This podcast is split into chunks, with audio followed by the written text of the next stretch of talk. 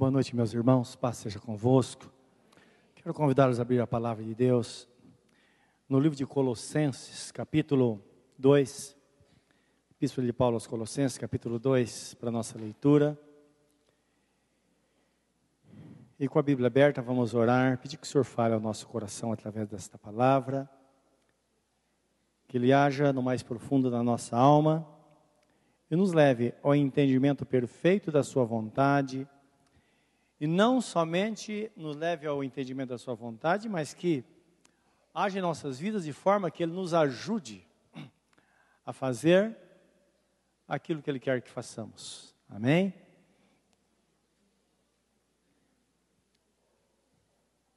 Vamos orar então. Querido Deus, está escrito que o Senhor deu a palavra e os curou. Também está escrito que o Senhor deu a palavra e a terra produziu o seu fruto. Nós sabemos que a tua palavra ela vem de encontro com a nossa necessidade. Ela é como a chuva que cumpre um propósito de regar a terra, de dar pão ao que come, semente ao semeador. E depois, por causa dela, o Senhor multiplica a sementeira, dando a suficiência a cada pessoa. E de uma forma tão gloriosa como está escrito, que aquele que colhe muito não tem de sobra, e aquele que colhe pouco, colhe pouco não tem falta. Senhor Deus, só o Senhor poderia fazer isso em nossas vidas. Só o Senhor pode. E nós estamos aqui nesta noite para receber tua santa palavra no nosso coração. E certamente sairemos daqui melhores do que entramos, porque seremos debaixo da tua graça, alimentados pelo Senhor, preparados para a vida. Esse é o nosso pedido, em nome de Jesus. Amém, Senhor. Amém. Nós vamos ler o versículo 16 e 17.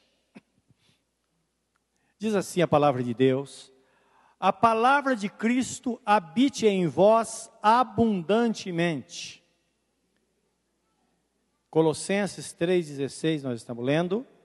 A palavra de Cristo habite em vós abundantemente, em toda a sabedoria, ensinando-vos e admoestando-vos uns aos outros com salmos, hinos e cânticos espirituais, cantando ao Senhor com graça em vosso coração.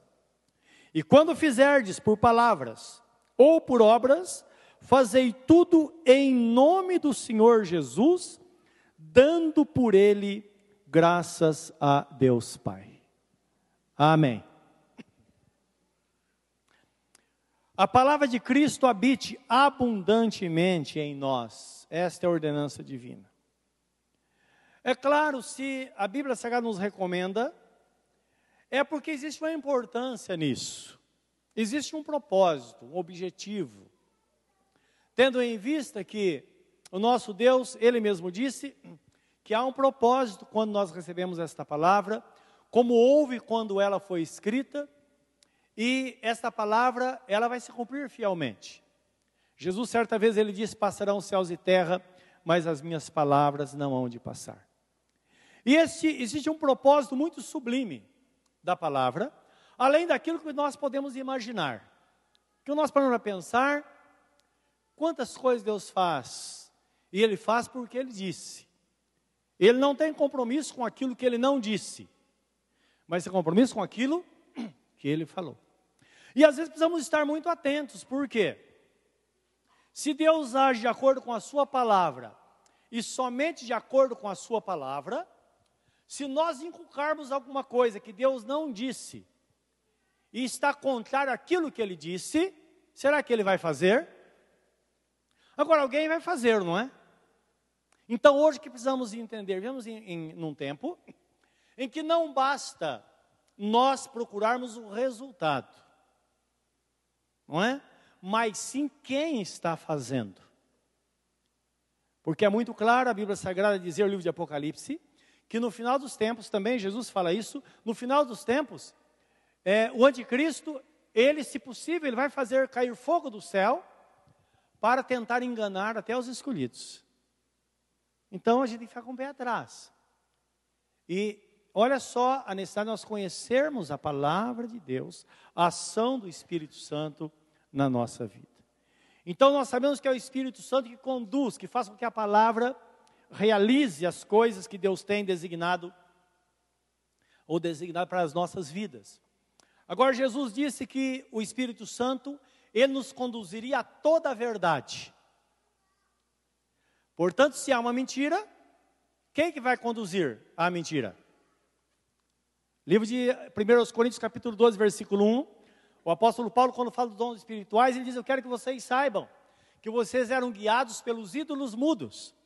Porque atrás, atrás de, de todo ídolo existe um espírito maligno, que é chamado príncipe da potestade do ar, que ele induz as pessoas a cometer ou a, a, a ir atrás de algo que Deus não disse ou que está fora da vontade de Deus e ilude a pessoa, ela pensa que Deus está conduzindo e na verdade Deus não está. Porque o Espírito Santo vai conduzir-nos a toda a verdade, está no livro de João, capítulo 16, também 17. Então nós vamos guardar isso no nosso coração. E por isso que a palavra de Deus diz: habite em vós abundantemente a palavra de Deus. Ou a palavra de Cristo, não é qualquer palavra. Não é? E a importância disso. Nós vemos o livro de 2 Timóteo, capítulo 3, versículo 16, o porquê que esta palavra deve abundar em nossas vidas, isto é, é ser, é, é, é precisamos tê-la de uma forma muito grande no nosso coração, não é porque a abundância está falando de, de quantidade, não é de uma coisa muito, é, é, de um grande volume, olhando do ponto de vista humano. Então a palavra diz assim: toda a escritura divinamente inspirada. Começa falando.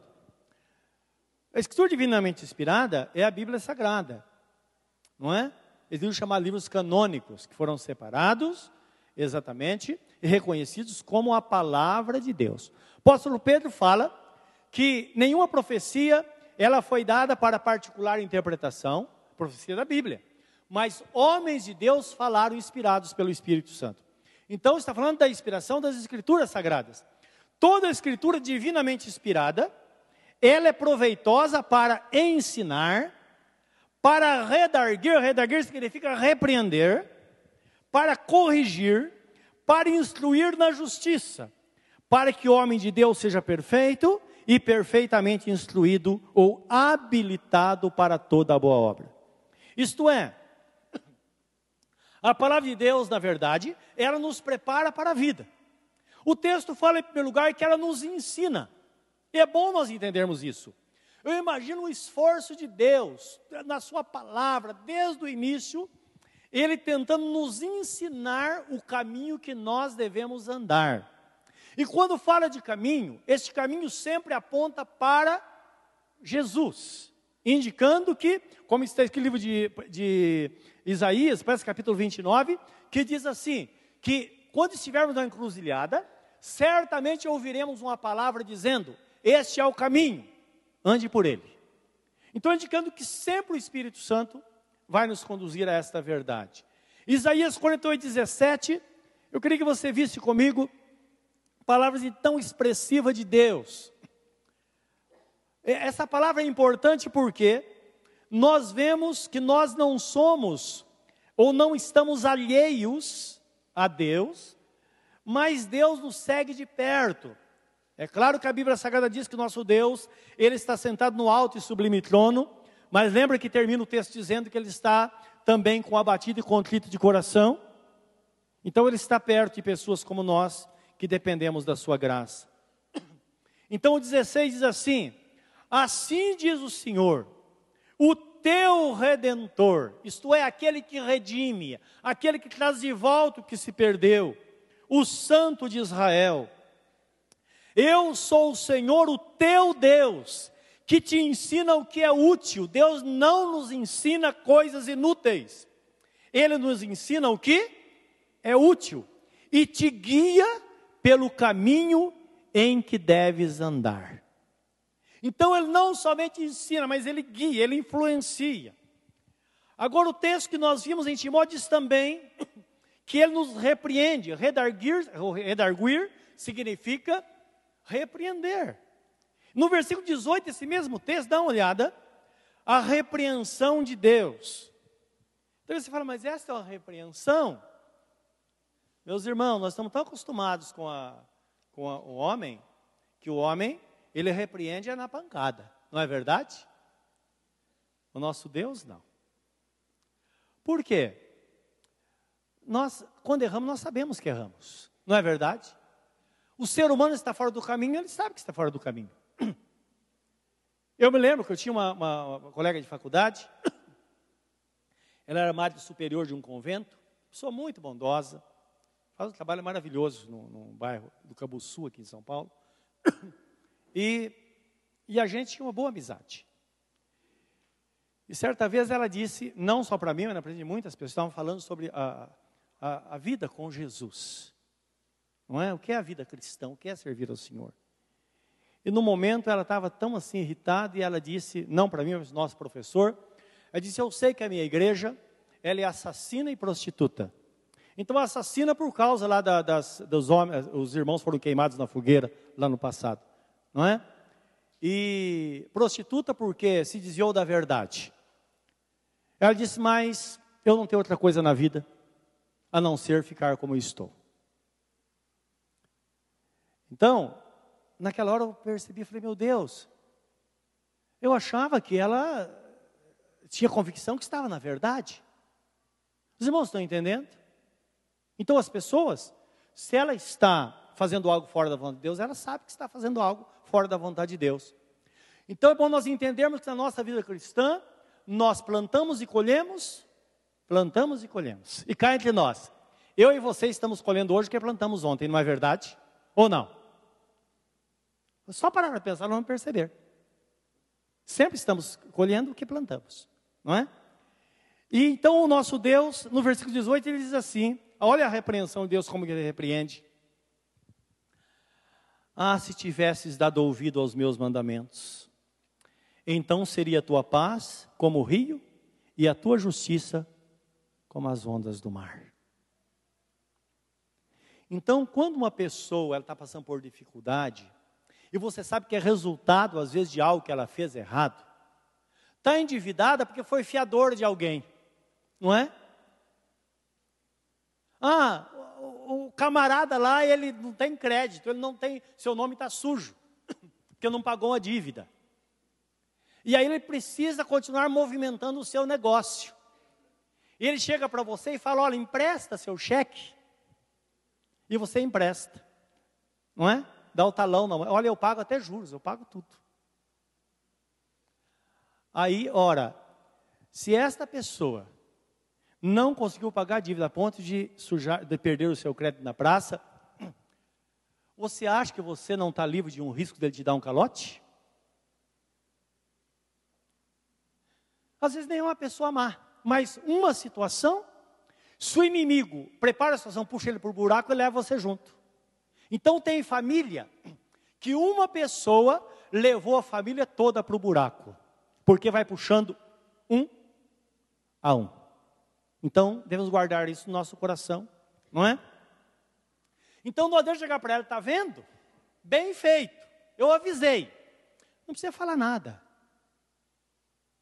Quando a pessoa vier chorar ou reclamar, fala: olha, é claro, se você tivesse dado ouvido, a sua paz seria como um rio. É o que Deus fala. Sem estresse, é a verdade exposta. É, e é desta forma que Deus repreende os seus filhos e nós entendemos muito bem o que ele quer dizer. Ele está dizendo o seguinte: agora acerta a sua vida de novo e não cometa as mesmas besteiras. Não faça de novo isso. Não é? Eu, eu falei essa questão de você empenhar a vida pelo outro, mas aqui você pode é, expandir isso e começar a pensar, porque a nossa vida, quando nós começamos a pensar nas coisas que podem acontecer, nós descobrimos caminhos para que aquilo que venha nos, nos desagradar não aconteça, não é verdade? Então é assim que a palavra de Deus trata conosco. Nunca ache que Deus fala, hoje, como os profetas falavam no Velho Testamento. Olha, se você não obedecer, lembra disso, eu vou te botar numa cama, eu vou transtornar o seu caminho. Hoje não, porque lá o Espírito Santo não habitava no crente. Hoje o Espírito Santo habita em nós. E é o Espírito Santo que nos dá esse entendimento de nós vermos realmente o caminho. Nós sabemos, basta uma palavra, um gesto, nós já despertamos para a verdade. Tá? Então, por isso que Deus trata conosco desta forma em nossos dias, usando a sua palavra para nos repreender. O texto também diz que ela nos corrige. A correção, na verdade, é uma motivação, porque correção significa você botar nos eixos. Não é? A pessoa está perdida. Ó, vou corrigir. Você faz o documento, e depois entrega para alguém e fala, ó, dá uma lida, vê se está tudo certo, senão o que tiver errado você dá uma grifada e eu vou corrigir. Então, corrigir é exatamente voltar ao caminho, fazer certo. Agora, nós sabemos que, humanamente falando, às vezes nós não temos força. Aí nós descobrimos a graça de Deus. Que Jesus diz assim, Jesus não, o Espírito Santo fala através do apóstolo São Paulo, Filipenses, capítulo 2, versículo deve ser 1, 12 ou 2, 12, que diz assim, porque Deus é quem opera em vós, tanto o querer quanto o efetuar segundo a sua boa vontade. Você fala, nossa, mas eu estou desejando algo.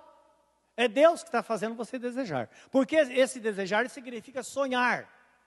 E esse sonho significa quando de repente você é despertado a pensar numa situação.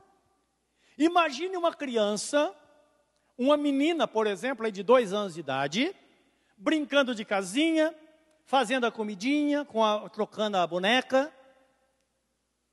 Ela está se preparando interiormente Deus colocou nela um instinto, porque ela está pensando no seu futuro, para cumprir aquela missão que Deus colocou em suas mãos. Não é verdade? Então Deus está fazendo isso. Então, é desta forma que Deus, às vezes, nós estamos pensando, Ele nos coloca uma grande ideia. Fala, puxa, mas eu posso fazer isso. E às vezes você até sonha, porque Deus, está escrito que Deus, através do Espírito Santo, ele, ele dá sonhos. Diz assim: vossos velhos sonharão sonhos, e vossos jovens terão visões. Então, indicando que são essas visões, não coisas que nós vemos diante dos nossos olhos, mas é uma visão interior, que é equivalente ao sonho daquela pessoa idosa que a Bíblia Sagrada diz. Então, essas coisas são despertadas. Agora, eu quero que você veja em Jeremias 10, 23 o que o nosso Deus fala aqui através do profeta.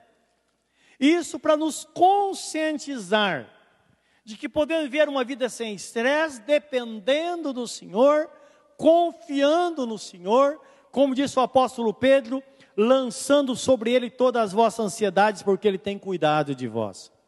Então, confia no Senhor, espera. Aquilo que é seu ninguém vai tomar. A graça de Deus está sobre a sua vida.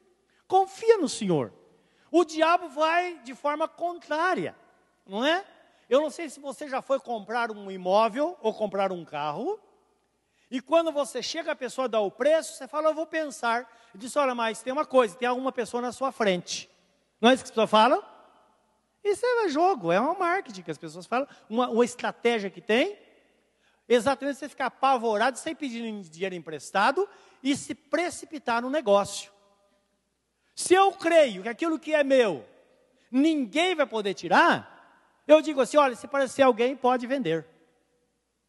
Aí você vai descobrir que é mentira, que na verdade não tem ninguém na sua frente, porque aquela benção Deus preparou para você, e você vai e faz debaixo da benção do Senhor. Então, diz no Jeremias 10, 23, diz assim: o profeta que ele está fazendo em forma de oração, Entenda uma coisa, quando o profeta ele puxa para si, para a primeira pessoa, ele ele está sendo um representante da humanidade. Ele está falando o que eu e você devemos falar. Então o profeta, ou ele está usando o nome de Deus para falar em nome de Deus, ou ele está usando o nome do povo para falar em nome das pessoas diante do Senhor.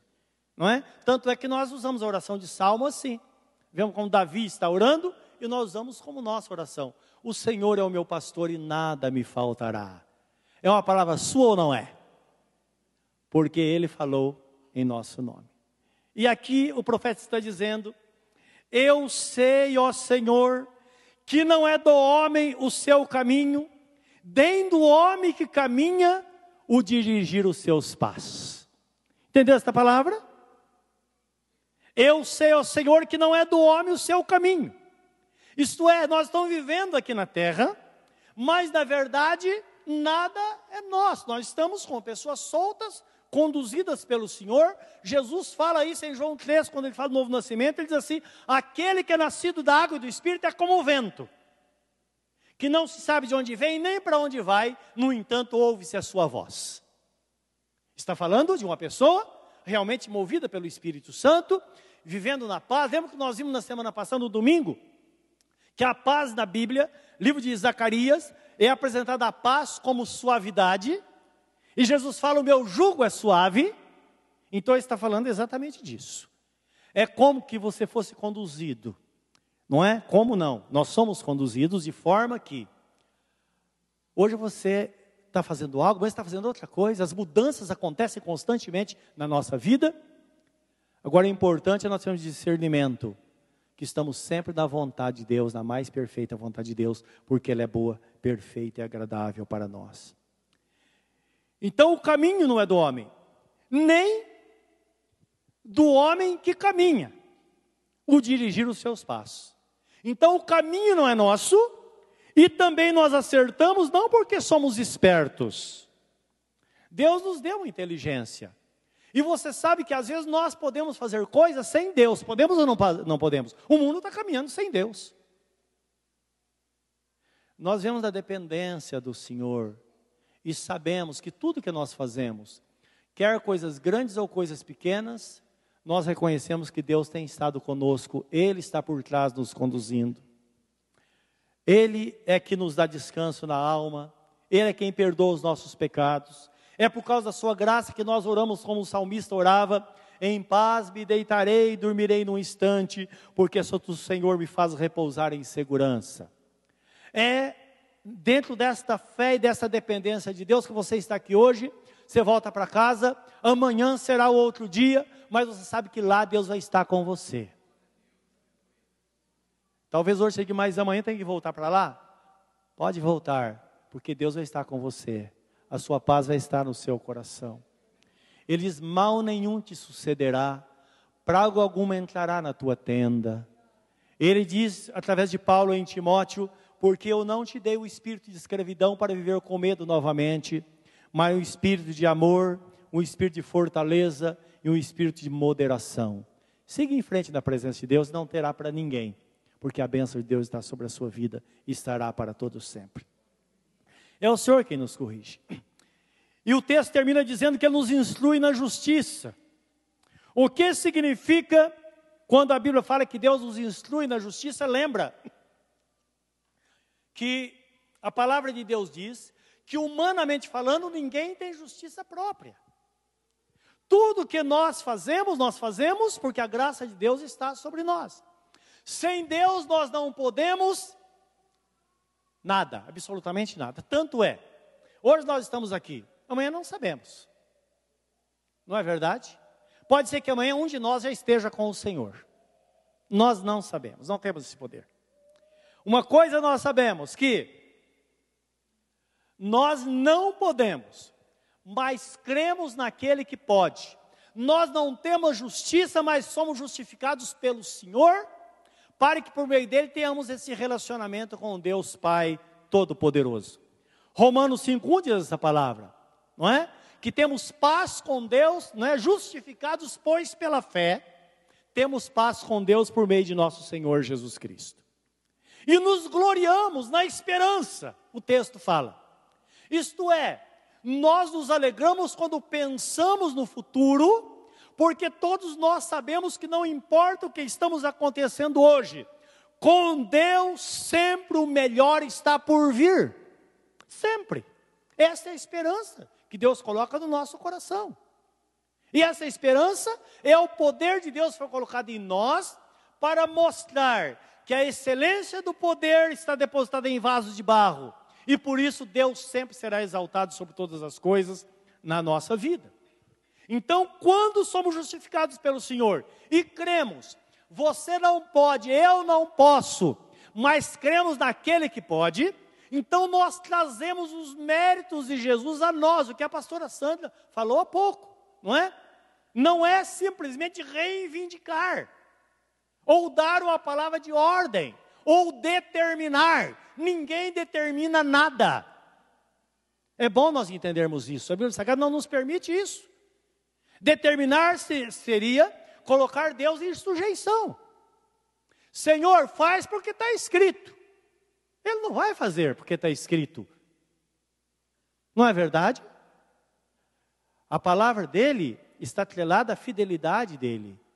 Agora, quando eu digo, Senhor, está escrito, e porque está escrito, eu creio que isso vai acontecer na minha vida, vai acontecer. Não é diferente? Humilhai-vos, pois, debaixo da potente mão de Deus, para que a seu tempo ele vos exalte. Deus resiste aos soberbos, mas dá graça aos humildes. Não é isso que a Bíblia Sagrada diz? Então, precisamos reconhecer a nossa posição.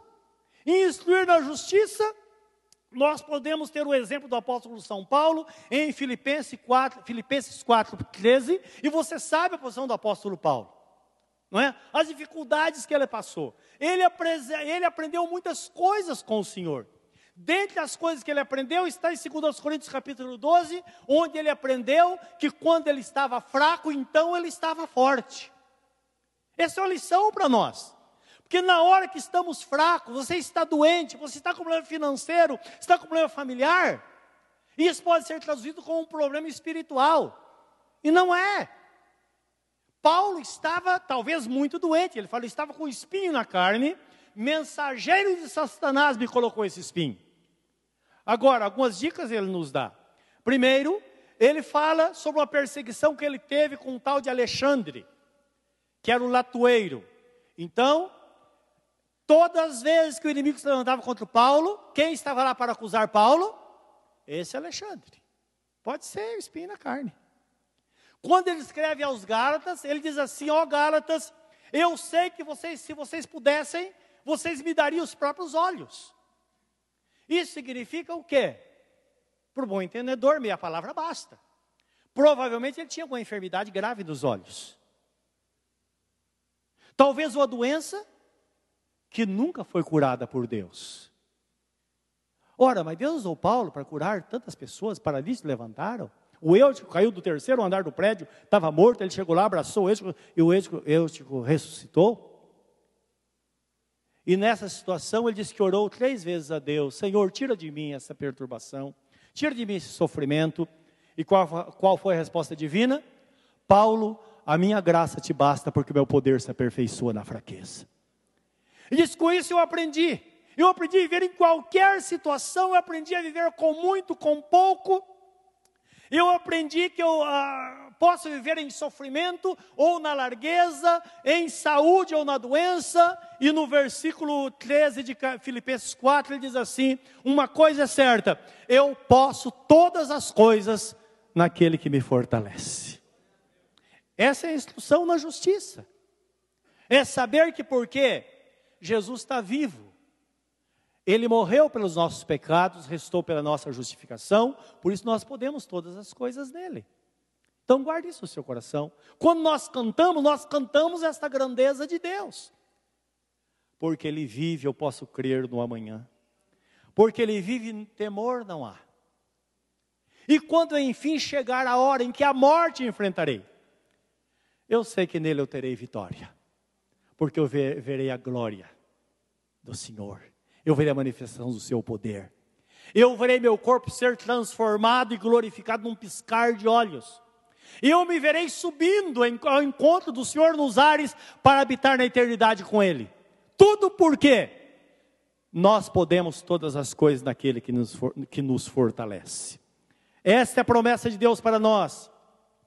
Quando nós lemos na Bíblia que devemos é, encher-nos da palavra de Deus, conforme está escrito, habite abundante em vós, abundantemente em vós a palavra de Deus. Primeiro, cantando a palavra. Porque ele fala cantando salmos, hinos e cânticos espirituais ao Senhor nosso Deus. Eu tenho dito por muitas vezes, você pode cantar o que você quiser. Não é? Nós podemos cantar coisas humanas e coisas terrenas. Coisas satânicas nunca. Porque se você cantar coisas satânicas, você, você é, corre o risco de trazer a presença de Satanás na sua vida e você ser até possuído por um espírito mal. Porque quando nós cantamos para Deus, a presença de Deus vem a nós, não é isso? Agora você pode cantar coisas humanas. Aí você gosta de música popular brasileira, gosta de rock, gosta, tem muitas coisas bonitas, não é verdade? Isso pode te fazer um bem muito grande emocionalmente, não é verdade? Você está apaixonado, você canta música romântica, não é? ou está lá na fossa sofrendo. Ah, essas coisas do passado, do meu tempo. Os jovens hoje usam outra coisa. E muita coisa pode acontecer. Você quer ficar um pouco agitado, bota um rock lá e tal. Mas a palavra de Deus fala assim: que a, a palavra habita em nós quando nós cantamos. Você pode, diz o, o texto sagrado, cantando os salmos. Se você ler o livro de Salmos, os Salmos, ele exalta a grandeza de Deus. Os Salmos são testemunho daquilo que Deus fez. Então, você está cantando, você está exaltando o nome do Senhor. Então, o texto fala sobre hinos. Hinos, geralmente, ele é traduzido como algo que nos leva à presença de Deus e nos conduz à adoração. É alguma coisa mais, mais apurada nós cantamos a grandeza do Senhor e entramos na adoração na presença de Deus. Adoração significa o amor que corresponde ao amor. Ser um encontro entre nós e Deus, não é? No nosso espírito. Geralmente os hinos eles expressam questões doutrinárias, não é? Rude cruz se erigiu porque um dia dela fugiu com emblema de vergonha e dor. Eu contemplo esta cruz porque nela Jesus deu a vida por nós, pecador. Expressa a doutrina bíblica, não é? Nisso consiste o sacrifício do Senhor. Nada além do sangue. Não é isso? Cântico maravilhoso, realmente. Nada além do sangue de Jesus para nos purificar de todo o pecado.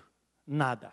É a fé nesta purificação que faz com que sejamos salvos. Por isso que a Bíblia Sagrada fala, porque pela graça sois salvos por meio da fé. Isso não vem de vós. É dom de Deus, é um presente de Deus. Não vem por obras para que ninguém se glorie. E o texto fala ainda sobre cânticos espirituais. Geralmente, cânticos espirituais da Bíblia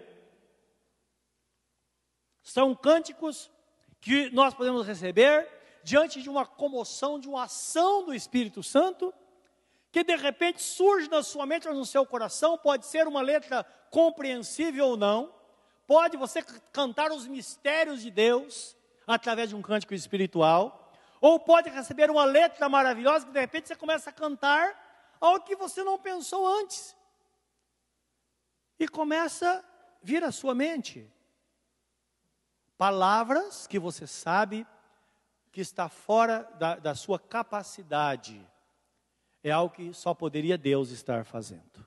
Eu quero dar-lhes um exemplo mostrando no livro de Romanos, capítulo 11, 33 a 36. O apóstolo Paulo está falando aqui sobre a grandeza de Deus. Como é que ele trabalhou com o povo de Israel? Como que de repente, diante de um erro do povo de Israel, a rejeição de Jesus, abriu-se a porta para nós, que somos gentios, e nós hoje podemos servir ao Senhor de uma forma tão grande que a Bíblia Sagrada fala que a graça de Deus, ela está presente em todo aquele que crê, quer seja judeu, quer, quer seja grego. Isto é, quando fala quer seja, seja judeu, está falando do mundo religioso. Mundo religioso. Há poucos minutos atrás, até falei de uma pessoa, que é oficial da Igreja Católica Romana, pessoa muito respeitada, que ela não conhecia a salvação. É uma pessoa religiosa. Como qualquer pessoa pode conhecer a salvação? Livro de João 1, 11 e 12 diz: Ele veio para os seus, mas os seus Não receberam. Mas a todos quantos o receberam, deu-lhes o poder de serem feitos filhos de Deus, a saber, aqueles que creem no seu nome. Então, qualquer pessoa, ela só é salva quando ela entrega a sua vida a Jesus. Não é isso que a Bíblia Sagrada diz? Todos quantos o receberam, mediante a fé, a crença nele. Então, tanto o judeu, está falando no mundo religioso. A pessoa pode estar na igreja há mil anos. Se ela não entregar a sua vida para Jesus, ela não está salva, porque só se ela entregar a vida para Jesus, Jesus Cristo diz: aquele que crer e for batizado será salvo, aquele que não crer será condenado. Não é isso? E também o grego. O grego significa um mundo secular e intelectual. É o homem que acha que ele pode se aproximar de Deus através do seu conhecimento. Tanto um quanto o outro pode ser salvo somente através da pessoa bendita de nosso Senhor Jesus Cristo, porque está escrito em nenhum outro a salvação, porque debaixo do céu não existe nenhum outro nome dado entre os homens através do qual devamos ser salvos. Então Paulo está falando sobre isso, ele está pensando nesta palavra, quando de repente lhe vem um cântico à mente, ele começa a cantar. Ele diz assim: ó oh, profundidade das riquezas, tanto da sabedoria como da ciência de Deus ou do conhecimento de Deus. Quão insondáveis são os seus juízos e quão inescrutáveis os teus caminhos. Porque quem conheceu o intento do Senhor ou a mente do Senhor, ou quem foi o seu conselheiro, ou quem lhe deu primeiro a ele para que lhe seja recompensado, porque dele, por ele, para ele são todas as coisas. Glória, pois, a ele eternamente. Amém. Então, é o que a Bíblia Sagrada fala, cânticos espirituais. É quando você lê, só no ler esse cântico ou falar dele, nós somos comovidos no nosso espírito, porque sabemos que é algo tão profundo que foge da compreensão humana, porque expressa toda a grandeza, a misericórdia de Deus, todos os atributos de Deus como um Deus onipotente que pode todas as coisas. Quem deu a ele para depois receber? Um Deus onipresente que está presente em todos os lugares. Onde você imaginar, Deus está lá. Só Ele pode fazer isso.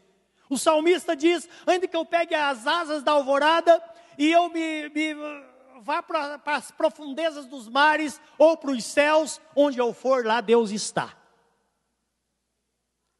E onde você está? Deus está aí, não é? Ele está aí. Por isso que pessoas que andam correndo por todos os lados ao encontro de Deus, ela acaba nunca encontrando. Porque na verdade, quando alguém quer se encontrar com Deus, basta ela mergulhar para dentro de si e ela vai encontrar ali Deus batendo a porta do seu coração, dizendo: Eis que estou à porta e bato, se você ouvir a minha voz, eu abrirei a porta, entrarei na sua casa e serei com ele e ele comigo. Então, né, dentro desse atributo da, da onipresença de Deus, nós podemos encontrar Deus dentro de nós, ou assentado no trono da nossa vida, no centro da nossa vida, ou então batendo a porta do nosso coração para entrar. Ele está aí agora, de uma forma ou de outra. E Ele é um Deus, além de ser onipotente e onipresente, é um Deus onisciente. Ele conhece todos os nossos pensamentos. Antes que a palavra venha à nossa boca, ele já sabe de tudo.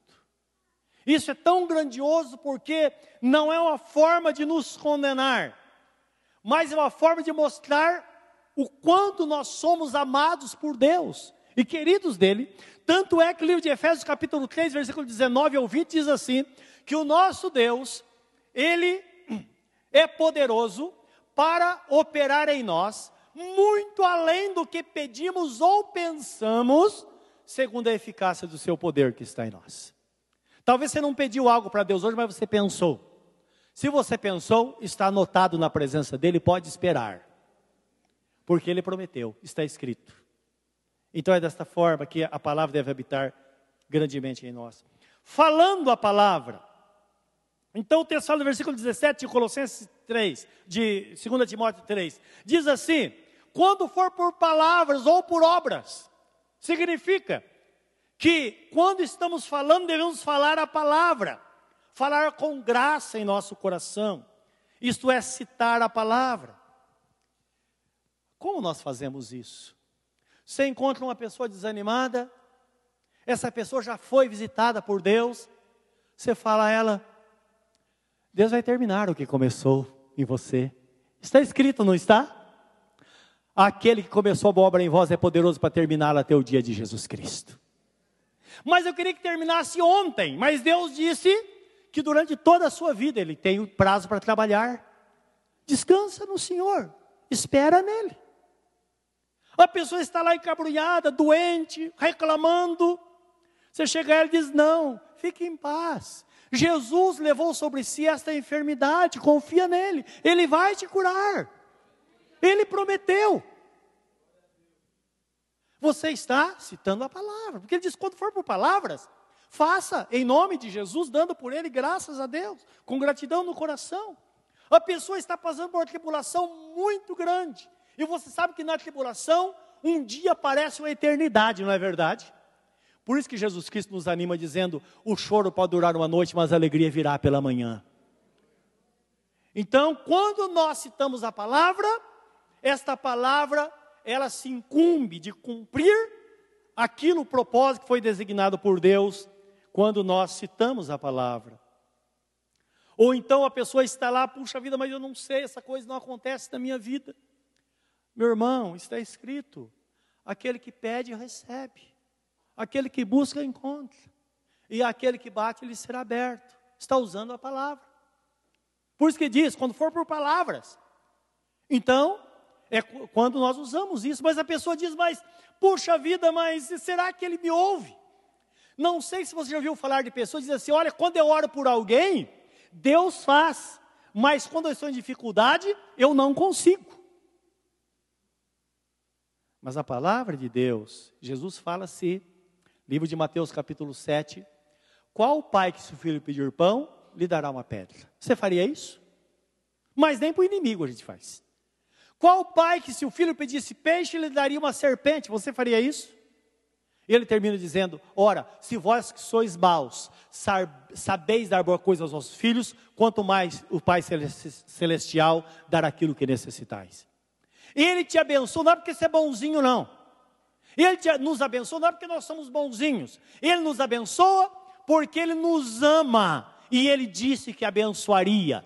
Está escrito. Por isso que Jesus sempre dizia: Está escrito. Porque se está escrito, é lei e vai acontecer. E a nossa fé está nesta palavra. Mas também fala quando fizerdes por obras. Aqui fala em, em atitude de fé. Quando você precisa tomar uma decisão de fé. E poderia dar muitos exemplos. Mas é quando você diz eu faço porque está escrito. E tem um texto em Lucas capítulo 5, versículo 5. É um texto maior, mas eu quero resumir porque não temos tempo hábil para isso que Jesus, ele chega na praia para pregar a palavra, emprestou o barco de Pedro. Diz: Pedro, empresta seu barco. Por quê? Tinha um motivo. Jesus, dentro da água, melhoraria a acústica para falar com as pessoas que estavam na praia. Não é? Ele precisava estar fora, porque o próprio vento, a brisa do mar, levaria a, a, o som da sua voz. E Pedro falou: Dá, Senhor. Ele pregou e tal. E eles estavam muito tristes, porque eles pescaram eles trabalharam a noite inteira, ele, João e outras pessoas, e não pegaram nada. Você sabe que pescaria era à noite. Então tem época que só à noite você pega peixe. E Jesus, depois do sol quente de manhã, depois que ele ouviu a palavra, aí desceu do barco e falou: Pedro, vai mar adentro agora e lança a sua rede, porque você vai pescar, você vai pegar muito peixe. Imagina Pedro olhando para Jesus, aquele olhar incrédulo. Ele pensou um pouco, disse: Senhor, sobre a tua palavra eu vou. O Senhor disse, então eu vou. E ele foi. E lá ele fez pescaria, ele pegou tanto peixe como nunca pescou em outra ocasião. Se ele falou, faça.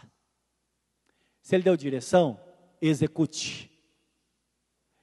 E quando fala de obras, está falando exatamente em momentos da nossa vida que nós precisamos tomar uma decisão de fé, porque Jesus Cristo ele deu direção. Então faça, porque não importa o que aconteça, Deus moverá céus e terra a seu favor, porque ele disse: passarão céus e terra, mas as minhas palavras não hão de passar.